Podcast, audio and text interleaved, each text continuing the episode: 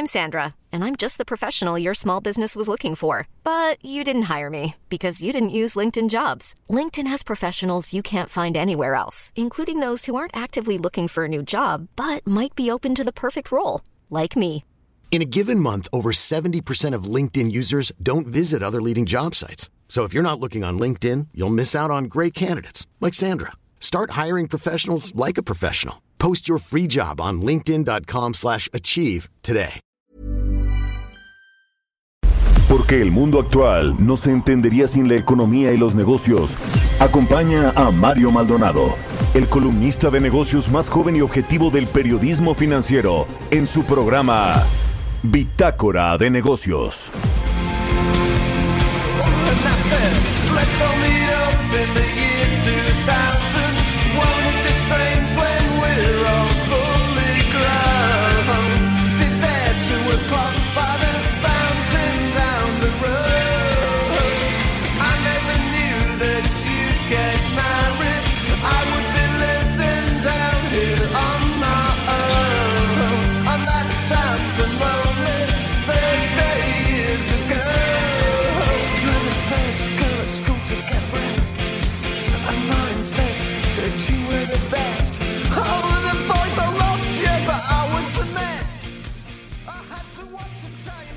¿Qué tal? ¿Cómo están? Muy buenos días. Bienvenidos a Bitácora de Negocios. Yo soy Mario Maldonado y me da muchísimo gusto saludarlos como todos los días de lunes a viernes. Hoy es miércoles 21 de octubre del 2020. Son las 6 de la mañana con 3 minutos tiempo del centro de México. Arrancamos Bitácora de Negocios como todos los días con música. Estamos escuchando a Pulp. Este, esta canción se llama Disco 2000. Y esta semana arrancamos el programa escuchando canciones de bandas que destacaron en la década de los 90. Es el caso de este grupo creado en Inglaterra a finales de los 70, Pulp, y que bueno, pues su primer disco se editó en el 83, aunque obtuvo su mayor reconocimiento precisamente en la mitad de la década de los 90. Saludo con mucho gusto a quienes nos escuchan a través de la 98.5 de FM aquí en la Ciudad de México, en Guadalajara, Jalisco por la 100.3 de FM y en Monterrey, Nuevo León por la 90.1 de FM. También al resto de las emisoras que nos retransmiten en otras ciudades y estados de la República Mexicana, en el sur de los Estados Unidos y a quienes nos siguen a través de la página heraldodemexico.com.mx. Ahí está el streaming de lo que sucede en la cabina de El Heraldo Radio. Bueno, pues vamos a entrarle a la información. Hablaremos con Roberto Aguilar, como todos los días, los temas más relevantes del sector financiero, los mercados. Roberto nos va a platicar sobre el acuerdo para el estímulo de eh, estímulos fiscales en los Estados Unidos. Los mercados siguen cautelosos, aunque pues parece que sí va a haber un acuerdo antes de las elecciones de los Estados Unidos el próximo 3 de noviembre, prácticamente ya en dos semanas, en menos de dos semanas. AstraZeneca retomará pruebas en Estados Unidos esta semana, según una información de Reuters y Google enfrenta una histórica demanda. Podrían ordenar dividir a esta empresa, a este gigante tecnológico que cotiza como Alphabet allá en Estados Unidos en las bolsas de los Estados Unidos. Vamos a platicar también con Carlos Reyes, analista económico, colaborador aquí en Bitácora de Negocios, los miércoles sobre el impacto económico que va a tener el COVID-19 en los jubilados, aumenta las presiones financieras para los jubilados. Vamos a platicar de esto con Carlos Reyes. Hablaremos también con Iván Arias, director del área de estudios económicos de Citibanamex, sobre el panorama de la economía mexicana, que bueno, pues mejora un poquito para el 2021, según esta encuesta que hace este banco eh, Citibanamex. Se eh, prevé un crecimiento de 3.5% para el próximo año Así que bueno, todo, todo dependerá, como ha dicho el propio secretario de Hacienda Arturo Herrera, de cuando se pues ya se comercialice una vacuna contra el coronavirus, sobre todo cuando llegue a México y cuando comience a distribuirse. A estas alturas todavía parece que falta mucho, faltará mucho para que ese, eh, pues esa realidad suceda aquí en nuestro país. Vamos a platicar también con la diputada del PAN, Patricia Terrazas. Ella es presidenta de la Comisión de Hacienda en la Cámara de Diputados sobre lo que se cambió ayer en la ley de ingresos que entregó Hacienda al Congreso, la miscelánea fiscal, todo este asunto de las plataformas digitales, los impuestos para las eh, para el, espectro radioeléctrico que tienen que pagar los operadores de telecomunicaciones en el país. No transitó la propuesta de Hacienda de aumentar los 56.5% el cobro de estos derechos por el uso del espectro radioeléctrico de las bandas de eh, telecomunicaciones, pero sí un aumento de 7% y esto pues parece que inevitablemente sí le va a pegar a los precios finales de los servicios de telecomunicaciones, particularmente los de Internet, que son los que se están modernizando y que van a utilizar esta red 5G. Vamos a entrarle a todos esos temas y a otros, y a otros más, así que quédese con nosotros aquí en Bitácora de Negocios. Vámonos con el resumen de las noticias más importantes para arrancar este miércoles con Jesús Espinosa.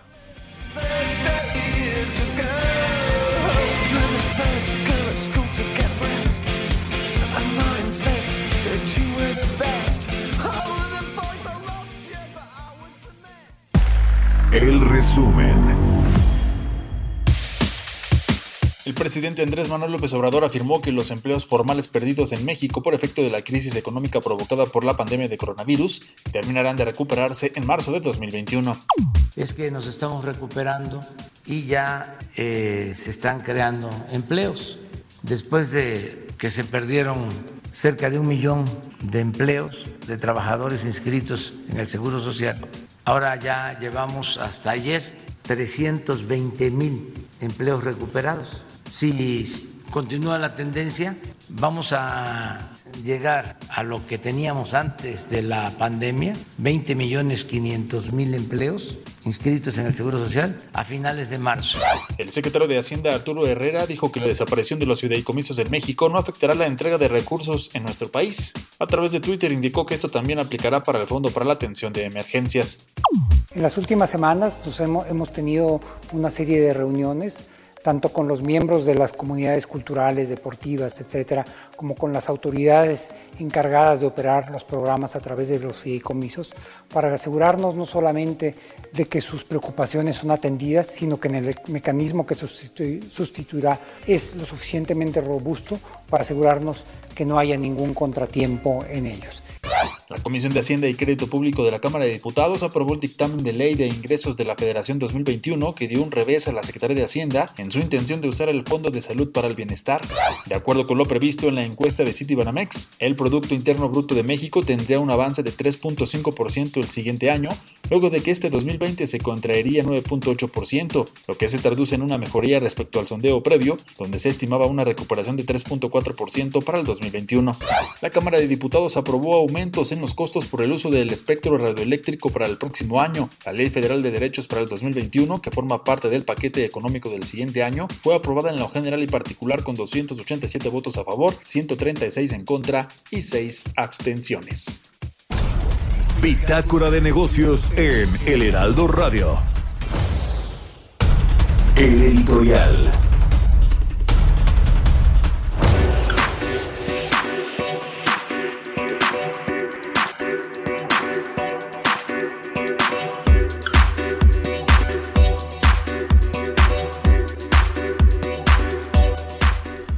Bueno, pues se acuerda, y aquí le hemos contado sobre este personaje que se llama Carlos Cabal Peniche, si le suena, ¿no? Ese era el, banquero favorito de Carlos Elías de Gortari, o más bien el más encumbrado en ese entonces. Se eh, hablaba como, se, se le refería a Carlos Cabal como un empresario modelo, un empresario como el que todos eh, aspiraban a ser. Bueno, pues después acabó en la cárcel y ahora resurgió con la cuarta transformación, digamos que resurgió públicamente porque después siguió haciendo sus negocios, resurgió de la mano de otro empresario mexiquense, Alejandro del Valle de la Vega, quien también, bueno, pues ligadísimo al PRI de Arturo Montiel, operó campañas en el Estado de México, Arturo Montiel el padrino de Enrique Peña Nieto, de este grupo Atlacomulco, en fin, pues todo lo que el presidente López Obrador, por cierto, dice que no quiere, que ya no es México, que ya no es la política, que se acabó. Bueno, pues estos dos personajes, Carlos Cabal Peniche, Alejandro del Valle de la Vega, están metidísimos hasta la cocina en la cuarta transformación. Les han dado decenas de contratos de todas prácticamente, bueno, no de todas, pero de muchas dependencias públicas, secretarías de Estado están relacionadas lo mismo con contratos para administrar el call center de Morena, imagínense, nada más con eso.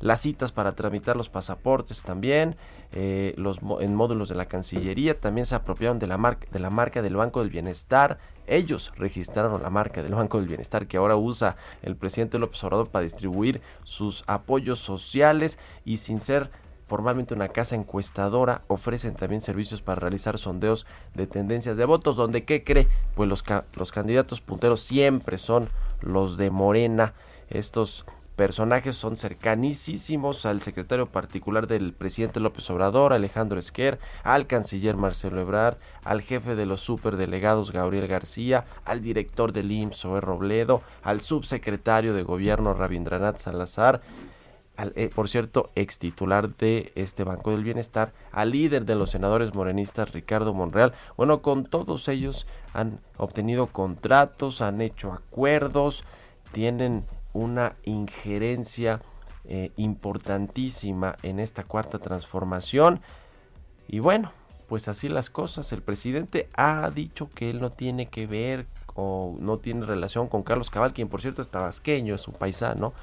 Pero bueno, pues los datos, los contratos y los hechos hablan por sí solos.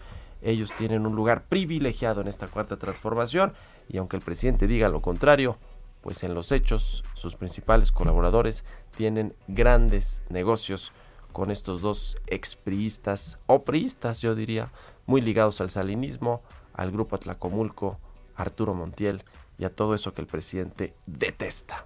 ¿Usted qué, qué opina? Escríbeme a mi cuenta de Twitter, arroba Mario Mali, a la cuenta arroba Heraldo de México. Son las 6 con 12 minutos. ¿Cómo los desperté ahorita con ese editorial? Eh? Economía y mercados. Y quien viene también muy despiertito siempre es Roberto Aguilar, quien ya está aquí en la cabina del Heraldo Radio. Mi querido Robert, ¿cómo, estás? Muy buenos días, me da mucho gusto saludarte a ti y a todo el auditorio. Fíjate que nos amanecemos con el dato de la tasa de desempleo en México, que bajó ligeramente a 5.1%, luego de marcar 5.2% en el mes previo, es decir, en agosto, esto lo acaba de informar justamente el INEGI.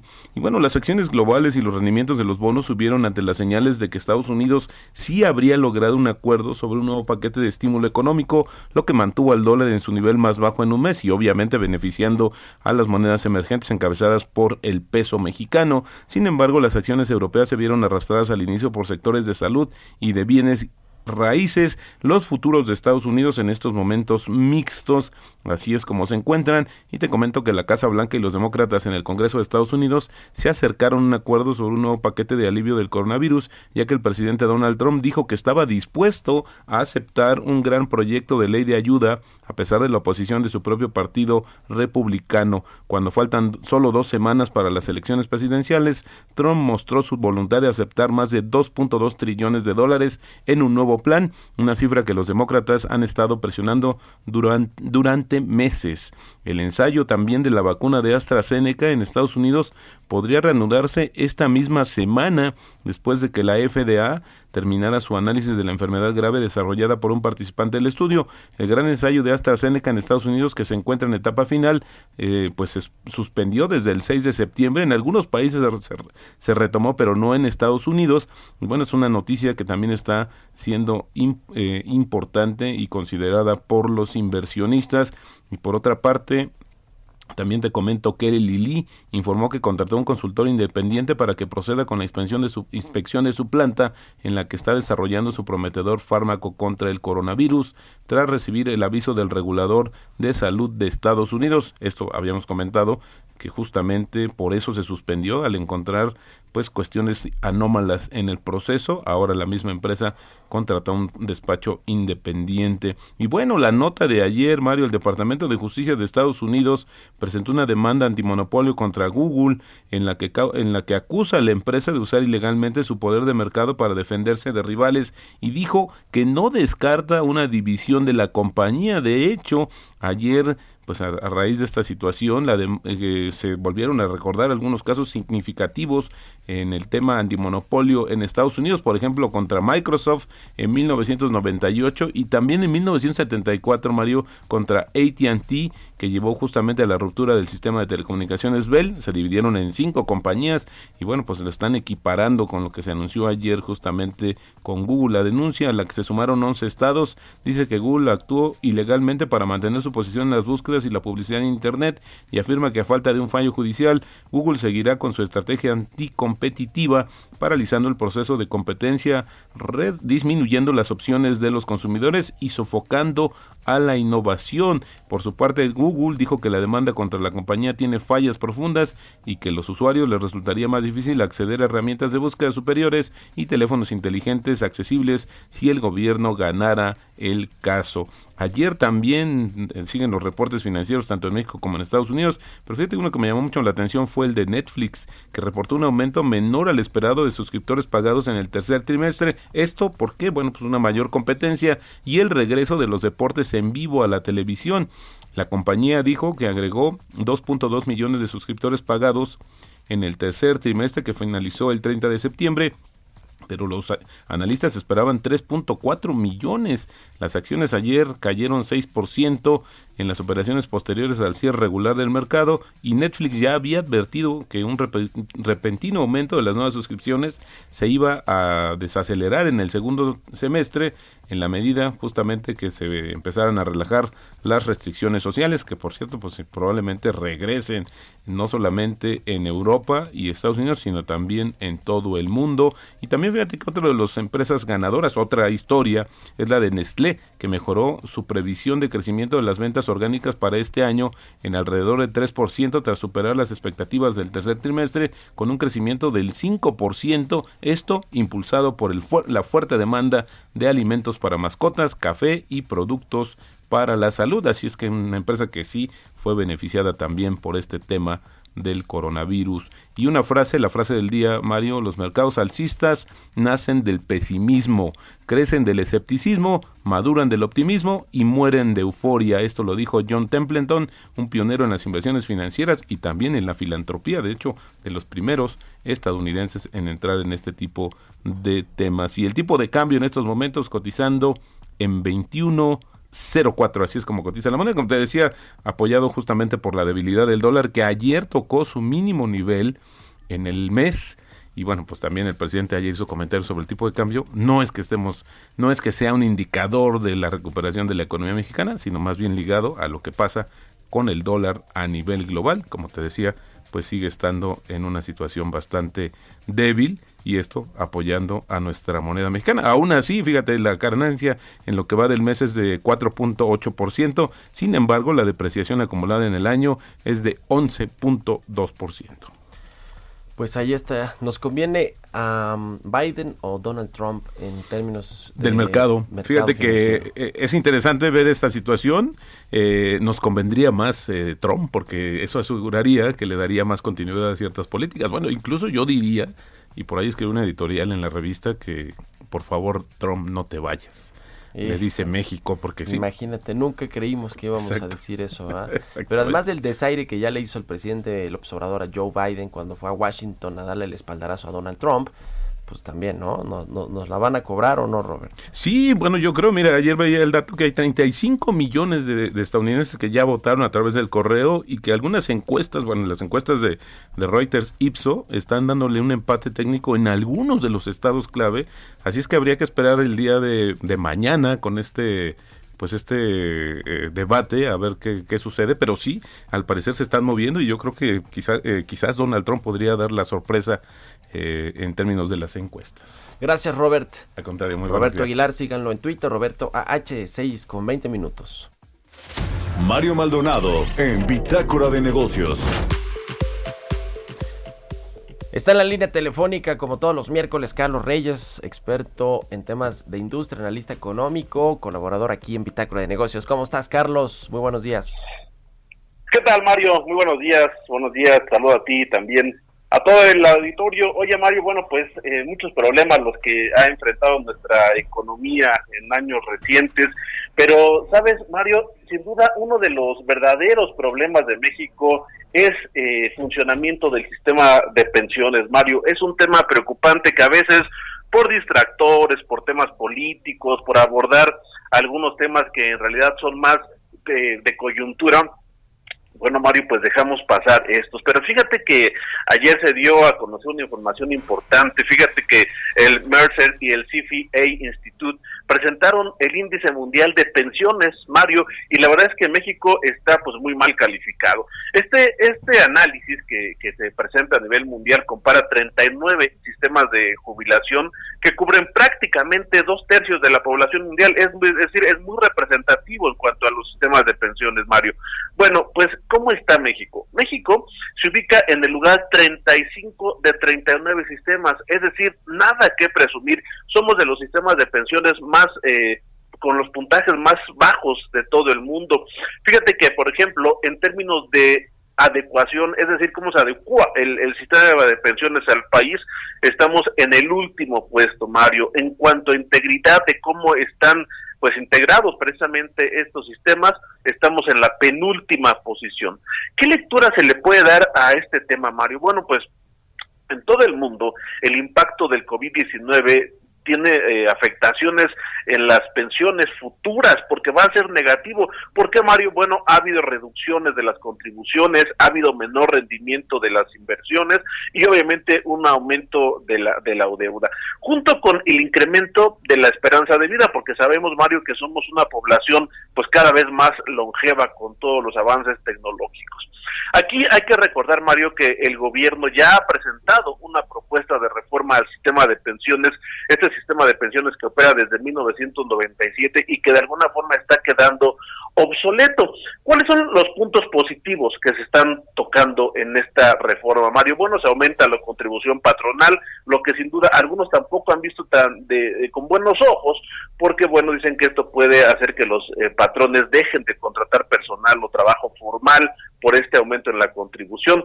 También se ha eh, propuesto aumentar la contribución del, del propio trabajador y eh, reducir las semanas de cotización. Sin duda son temas importantes, Mario, pero también está la sombra de la postura de aquellos que están a favor del control gubernamental de los fondos de pensiones, que es un tema delicado, Mario, sabemos cómo se las gastan los gobiernos a veces por cuestiones de populismo, de demagogia, toman dinero que no le corresponde, porque estamos viendo, por ejemplo, lo que ocurre con el caso de los fideicomisos. Vamos a imaginarnos que el gobierno también quiere hacerse del control de los fondos de pensiones, Mario, esto sería sin duda muy preocupante. Hay mucho que hacer en los sistemas de pensiones aquí en nuestro país, como, bueno, incrementar el nivel de la contribución financiada, también se deben de mejorar los requisitos del gobierno para el sistema de pensiones, sobre todo los sistemas de pensiones privados, Mario, pero también los que tienen eh, aportaciones de gobierno. Y bueno, también eh, fundir un poco la cultura del, del, ahorro hacia el futuro de, de, los trabajadores, porque esto nos puede pegar, Mario, más que muchas cosas de las cuales le dedicamos más tiempo, porque te digo, son coyunturales o son polémicos, pero yo creo que dados estos análisis que se hacen en, por parte de organizaciones internacionales, el sistema de pensiones de México tiene que ser revisado, pero además es urgente, Mario, es urgente porque cada eh, vez que dejamos pasar más tiempo, estamos acumulando una bomba que puede explotar en los próximos años a cualquier gobierno de cualquier partido y entonces sería un gran problema económico para nuestro país que tendría pues algunos efectos prácticamente catastróficos, Mario. Sin duda, un tema cual habrá que entrarle ya, pero pues habrá que ver que si nuestros políticos y nuestras autoridades decidan hacerlo, Mario. Pues ahí está el tema de las pensiones. Gracias, Carlos, y muy buenos días. Buenos días, Mario. C. Reyes Noticias, síganlo en Twitter. Vamos a hacer una pausa, ya volvemos. Continuamos en un momento con la información más relevante del mundo financiero en Bitácora de Negocios con Mario Maldonado. Regresamos. Heraldo Radio, la HCL se comparte, se ve y ahora también se escucha. Heraldo Radio, la HCL se comparte, se ve y ahora también se escucha. Estamos de vuelta en Bitácora de Negocios con Mario Maldonado. Entrevista.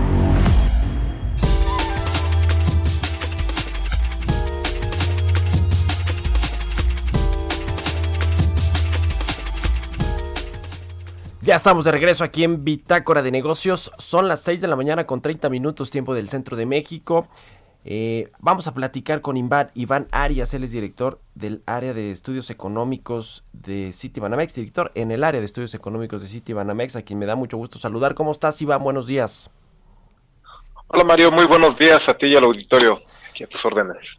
Gracias por tomar la entrevista, Iván. Eh, queremos platicar contigo sobre esta encuesta que hace Citibanamex con respecto a las proyecciones de la economía mexicana eh, se prevé un avance de 3.5%, un rebote más bien de 3.5% en el PIB para el próximo año y que este 2020 la economía se contraiga 9.8%. Parece que con los indicadores recientes que hemos tenido, eh, eh, incluso ya en, la recuperación, aunque ligera del empleo, de la reactivación de muchas eh, actividades productivas, pues comienza a haber una recuperación también en los pronósticos de los analistas. Cuéntanos por favor de esta encuesta que eh, creo que lo, relevante es que se prevé que mejoren un poquitito más rápido las cosas, aunque para nada eh, pues ya nos podemos echar las campanas al vuelo.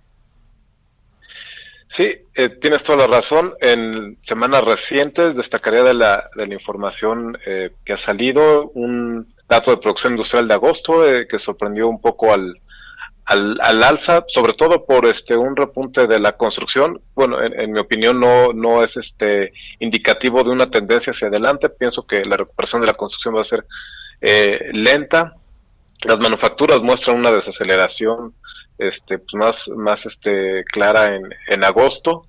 Y por otro lado, pues como tú mencionabas, pues una generación de empleos eh, formales en, septiembre ya este, pues un poco mayor que la de, la de agosto.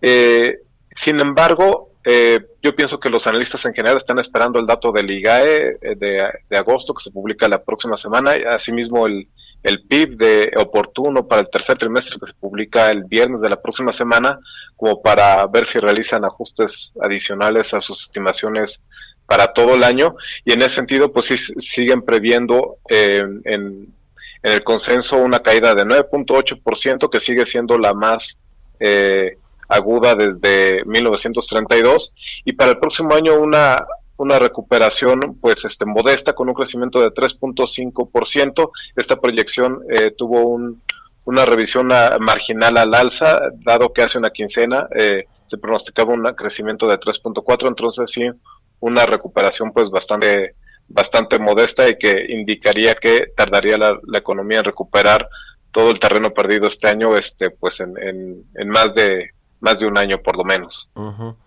o, de plano va a ser un sexenio perdido en términos económicos o de crecimiento económico. ¿Cómo ves este, este tema?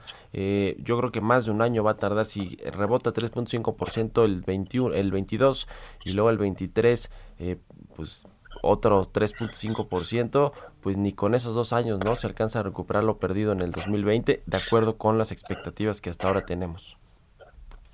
Pues sí, en, el caso de, de Citibanamex estimamos de hecho crecimientos eh, de 2% en promedio de 2022 a 2024, de tal manera que sería hasta finales de 2024 cuando eh, la economía mexicana registraría un, un, nivel de producción similar al que teníamos el año pasado. Entonces, una recuperación este, muy lenta.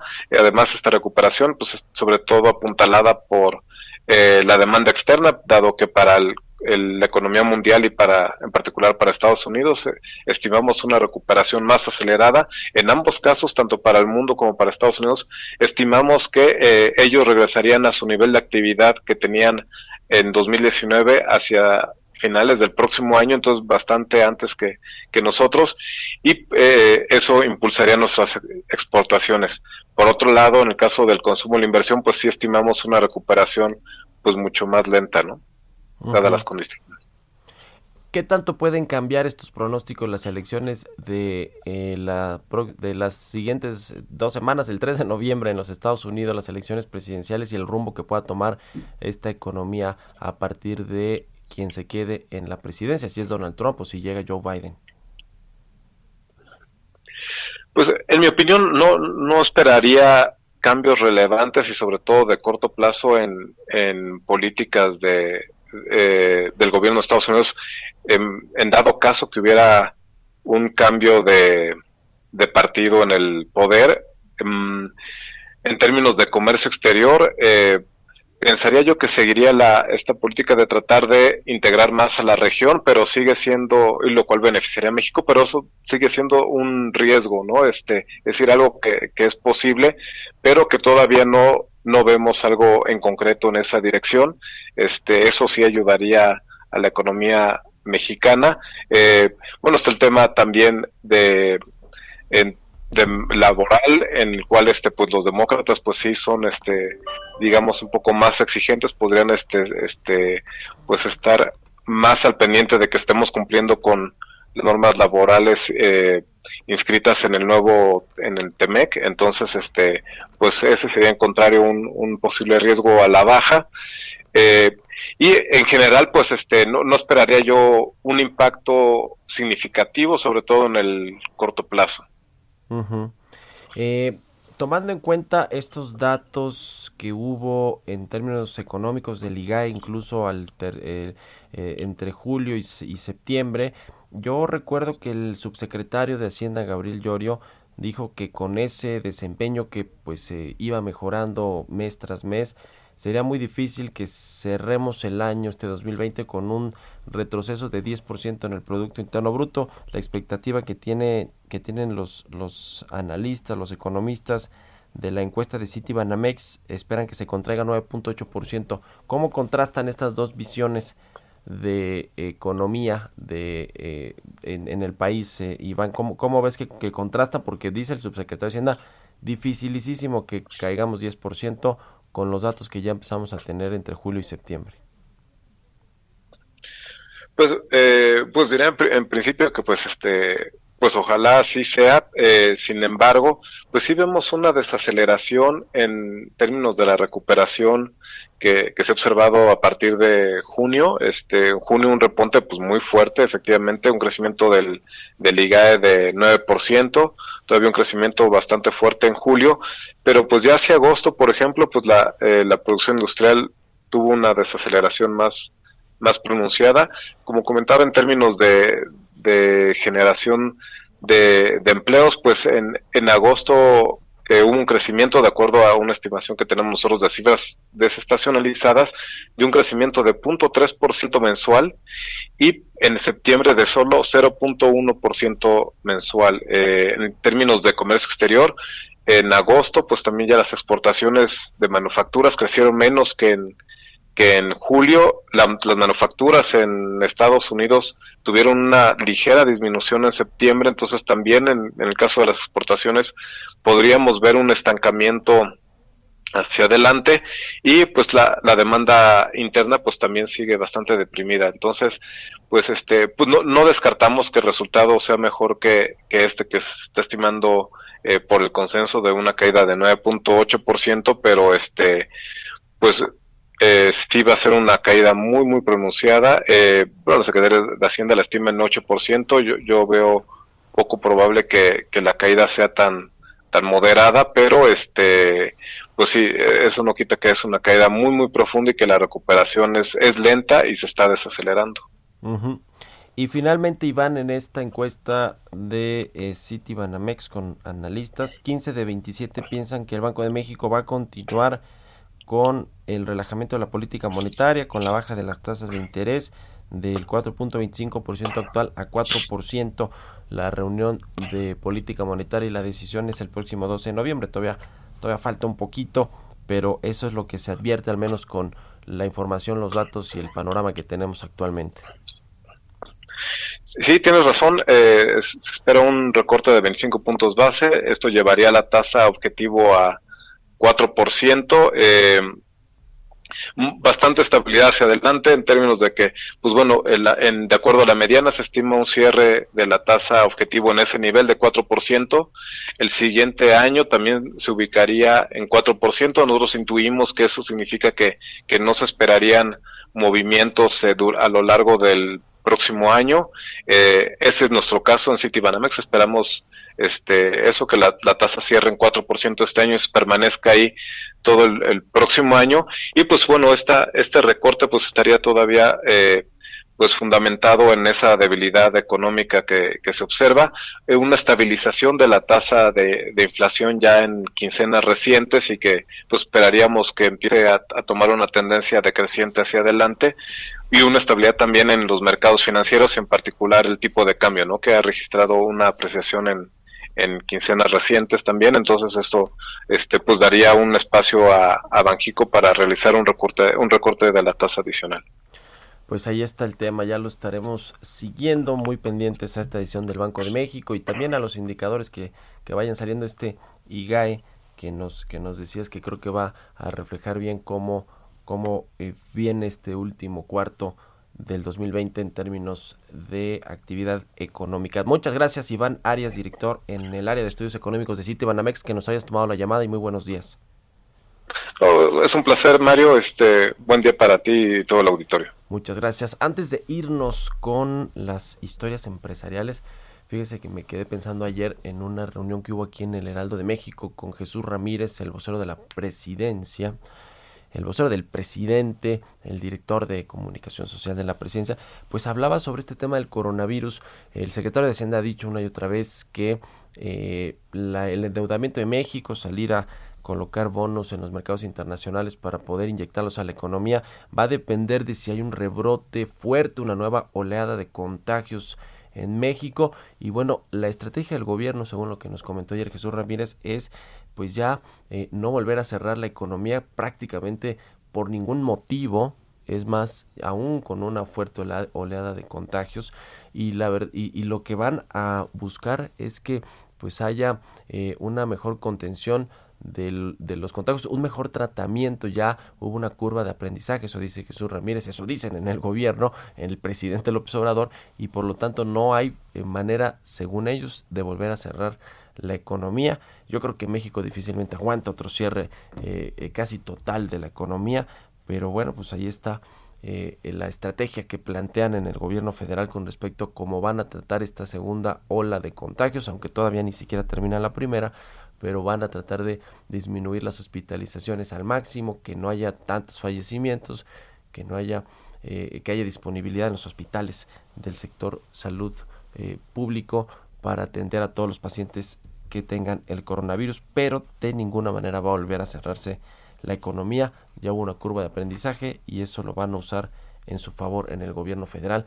Apuesta arriesgada porque no es lo que están haciendo en Europa, por ejemplo los gobiernos de Francia, de España, de Alemania, del Reino Unido, que sí están volviendo a cerrar, no totalmente la economía, pero sí muchas actividades sociales, públicas, que pues eh, están generando estos contagios en una segunda ola. Pues bueno, la estrategia. Ojalá no se las haya recomendado Hugo López Gatel porque ha fallado en prácticamente todo. Entonces, pues ya que se aviente el tiro, el riesgo el presidente López Obrador. Ahora sí, vámonos a otra cosa. Historias empresariales.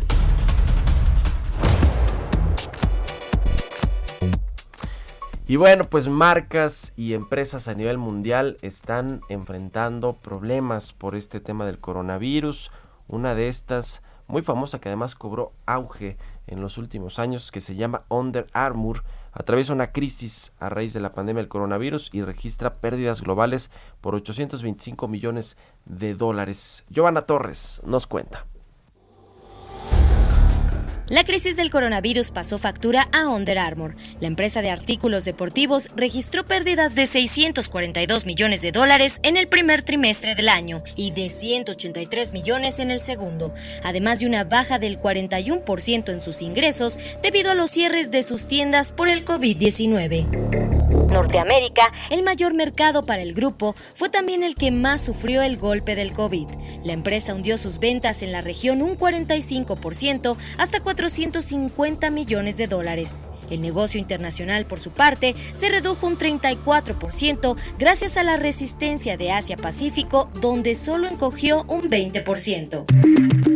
El caos de Under Armour también se debe a otras causas. En agosto pasado recibió una demanda de parte de la Universidad de California por 200 millones de dólares debido a un incumplimiento de contrato, ya que en 2017 firmaron un patrocinio por 280 millones de dólares durante 15 años, considerado el de mayor costo en la historia del deporte universitario. No obstante, el coronavirus es lo que más fuerte ha sacudido a la marca. Debido a esta crisis global, Under Armour cerró tiendas en más de ocho países. España, Argentina, México y recientemente en Estados Unidos fueron despedidos más de 600 trabajadores de centros logísticos.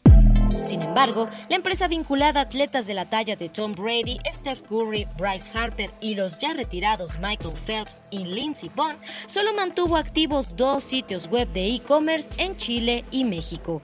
Para Bitácora de Negocios, Giovanna Torres.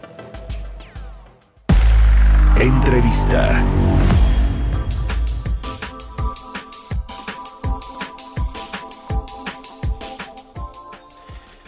Bueno, pues en la Cámara de Diputados ya se aprobó en lo general la miscelánea fiscal que forma parte de este paquete económico del próximo año que prepara el gobierno federal, la Secretaría de Hacienda y le entrega al Congreso para que lo revise, para que le haga ajustes.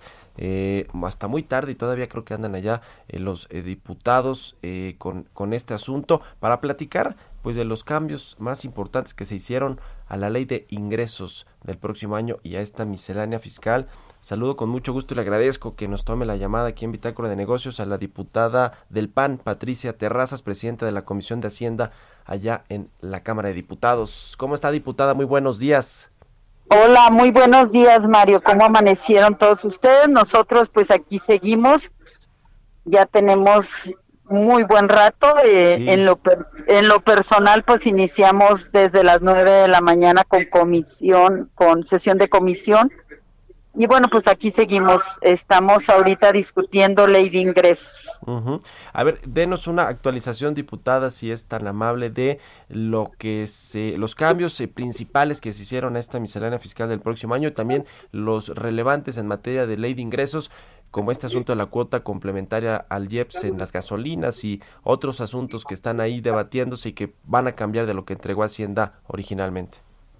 Bueno, mira, en miscelánea fiscal pues ya quedó. Había algunas propuestas de cambio y había también unas propuestas de adiciones, porque nosotros hicimos un parlamento abierto con 111 participantes.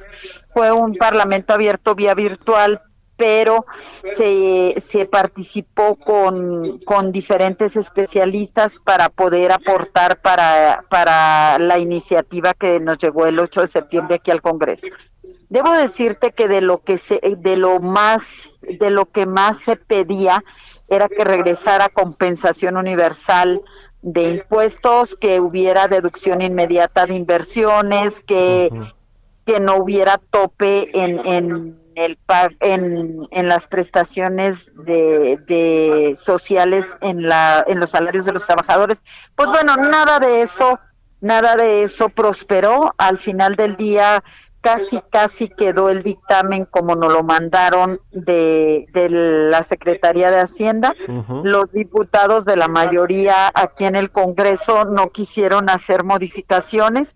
No hay incentivos para la pequeña y mediana empresa y los cambios que se hicieron en realidad el único importante es que desaparece la cuota compensatoria para diésel y gasolina, pero pues bueno, fue una lucha de la oposición y fue un logro que, que se que tuvimos nosotros. Lo demás, pues bueno, fueron una redacción, pero por ejemplo permanece lo de tomar fotos y videos a la hora de revisiones eh, permanece también eh, las otras modificaciones de, de, embargo precautorio a terceros, permanece. Permanece, por ejemplo, en ley de ingresos eh, hubo tres cambios, uno muy, muy importante que venía dentro de la ley de ingresos que era los 33 mil millones de pesos que eran del Fondo de Salud para gastos catastróficos que lo traían en, en ingresos, en otros de aprovechamientos. Y pues bueno, la ley de ingresos es de los ingresos estimados, no es de los ingresos que ya existen y que se sacan de un lado y se meten a otro. Al final del día, pues era una, un contrasentido y al final del día, pues se, se bajaron esos 33 mil millones de pesos que ahorita pues es un boquete que hay contra lo que está presupuestado de gastos. Entonces, eh, eso es del fondo para gastos catastróficos de salud y pues bueno, eso ya no está en el en el en la ley de ingresos. Otro de los cambios es que en la Lotería Nacional, pues bueno, se va a usar también para gastos de salud, es esa adición y, y, también hay otra modificación de un 8% que se les da de incentivo para la compra de libros y revistas. Básicamente esos son los cambios importantes que hay ahora entre ley de ingresos y miscelánea fiscal. No prosperó, por ejemplo, la iniciativa que traían las mujeres de todas las fracciones parlamentarias aquí en el Congreso para bajar el IVA, para dejar eh, todos los productos de uso femenino exclusivo para menstruación de al, a la tasa del 0%, pues no prosperó, se cayó ya casi al final, ahorita era escasa una hora y pues no no prosperó eso, aunque eran mujeres de todas las fracciones parlamentarias, pues tampoco prosperó. Y bueno, pues es de lo importante que ha sucedido. Diputada, en la ley de ingresos, ¿cómo quedó finalmente este tema de los derechos, del cobro de derechos por uso del espectro radioeléctrico? Había los operadores y muchas organizaciones que estaban en desacuerdo con la propuesta de Hacienda de aumentar el cobro de derechos de en hasta 56.6% en dos bandas importantes de, eh, de 5G para eh, ofrecer servicios de telecomunicaciones de alta velocidad. ¿Cómo quedó finalmente esto, esta discusión, eh? Bueno, esta discusión al fin regresó a la, al, a las tablas que ya estaban. Entonces regresa a las tablas que ya están. Hay algunas, algunas eh, algunos lugares por estado que, que sí aumenta, pero básicamente es la actualización. Esa sí se logró eh, de alguna manera detener, pero sí fue pues una batalla importante que dimos aquí en el Congreso. 7% va a aumentar en promedio el, costo, es decir, ya no el 56.5% del cobre de derechos, sino solo el 7%, eh, eh, así quedó. Así es, así es. Luego también otro logro que bueno que me recuerdas eh, también, por ejemplo, el 7.5% adicional que paga la industria minera es una sobretasa que paga la industria minera y que tú recordarás que antes esa esa sobretasa una parte se iba al fondo minero, pues ahora ya se va a la bolsa de la TESOFE pero además ese 7.5 que pagaba la industria minera lo podía acreditar al final al 100% de sus impuestos. Ahora solo va a ser el 50%. Esto quiere decir que si no, si al final del día dices, pues no hay aumento de impuestos, pues no hay aumento de impuestos, pero todo aquello que ya era acordado, que ya había una un acuerdo y por, por supuesto eh, presupuestos de las industrias mineras, pues ahorita sí les queda un pago de impuestos. En realidad, pues es un desembolso. Y eso, fíjate que da incertidumbre jurídica a la inversión extranjera, sobre todo, y pues te deja el Estado de Derecho pues muy vulnerable. Muy bien, pues estaremos muy pendientes de cómo se va desenvolviendo esta discusión sobre la ley de ingresos del próximo año. Le agradezco mucho, diputada, que nos haya tomado la llamada y los dejamos ahí trabajar y discutir esta ley de ingresos. Gracias y muy buenos días. Muy buenos días, Mario. Estoy a tus órdenes. Que esté muy bien la diputada del PAN, Patricia Terrazas, presidenta de la Comisión de Hacienda en la Cámara de Diputados con este asunto del presupuesto que es de primerísima importancia. Bueno, pues con esto llegamos al final de Bitácora de Negocios. Les agradezco mucho que nos hayan acompañado aquí en el Heraldo Radio. Quédense con Sergio Sarmiento y Lupita Juárez para escuchar e informarse sobre todas las noticias importantes en temas en temas políticos, sociales, de deportes y económicos también. Sergio Sarmiento es mi buen amigo y un buen economista. Bueno, pues quédese aquí, nosotros nos escuchamos mañana tempranito a las 6. Muy buenos días. That you'd get married,